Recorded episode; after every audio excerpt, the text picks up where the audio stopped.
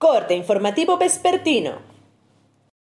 Esto es Mi Morelia Radio, el resumen preciso de los acontecimientos más relevantes con información del portal de noticias más grande de la región. Mi Morelia Radio. Bienvenidos. Este 22 de abril de 2021, estas son las noticias.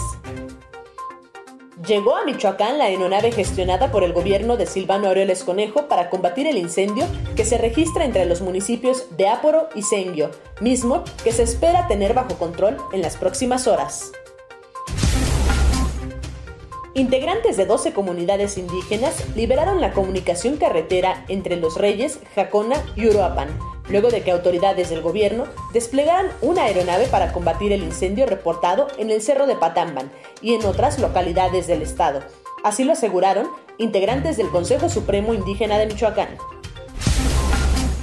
En la capital del estado, actualmente se mantienen activos cinco incendios forestales, que el director de Medio Ambiente del Ayuntamiento de Morelia, Esteban González Luna, dijo que presumiblemente fueron provocados por las condiciones de cómo se registraron los siniestros.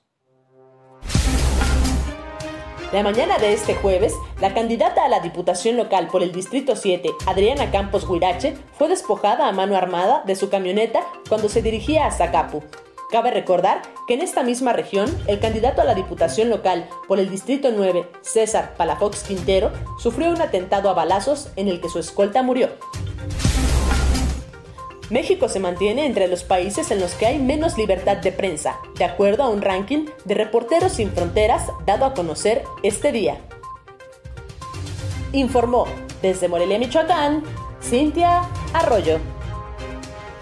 Esto fue Mi Morelia Radio. Te invitamos a que estés siempre bien informado. www.mimorelia.com Mi Morelia Radio. Hasta la próxima.